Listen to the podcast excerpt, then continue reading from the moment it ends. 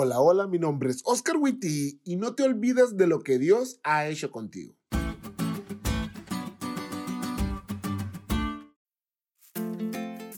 Esta semana estuve en el hermoso estado de Chihuahua, en México, y mientras comíamos en un restaurante con Esther y mi suegra, les decía que Dios había sido muy bueno conmigo. Verán, la última vez que había estado en Chihuahua, había ido como colportor estudiante. No estaba casado, no tenía dinero para ir a un restaurante y viví de la generosidad de varias personas.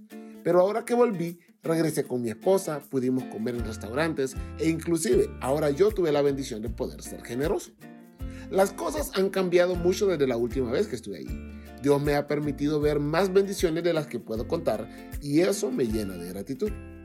Esta semana ha sido para recordar y no olvidar. Hemos recordado las promesas de Dios, su fidelidad, sus bendiciones, pero hoy es un buen día para recordar su salvación. En la Biblia, en muchas ocasiones, Dios le recuerda a su pueblo de dónde lo sacó, cómo lo sacó y dónde están ahora. La historia de la liberación de Dios a su pueblo debía ser una historia que jamás se olvidara, pues crearía gratitud y amor por el libertador, y eso mismo aplica para nosotros hoy. Hay un canto muy hermoso que dice, ¿qué sería de mí si no me hubieras alcanzado? ¿Dónde estaría hoy si no me hubieras perdonado?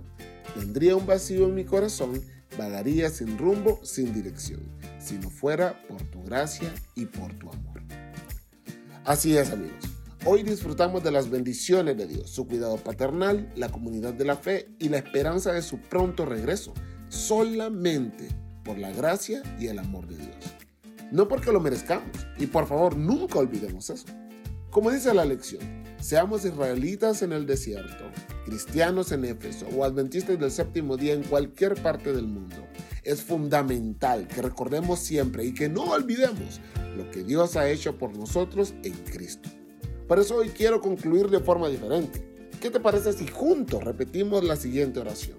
Señor, reconocemos que sin ti estaríamos perdidos Reconocemos que sin ti no tendríamos nada, pero tú por tu misericordia nos has alcanzado y por tu gracia nos has hecho libres.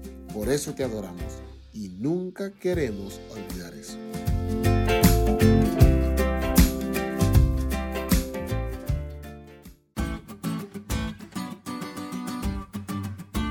¿Te diste cuenta lo cool que estuvo la lección? No te olvides de estudiarla y compartir este podcast con todos tus amigos. Es todo por hoy, pero mañana tendremos otra oportunidad de estudiar juntos.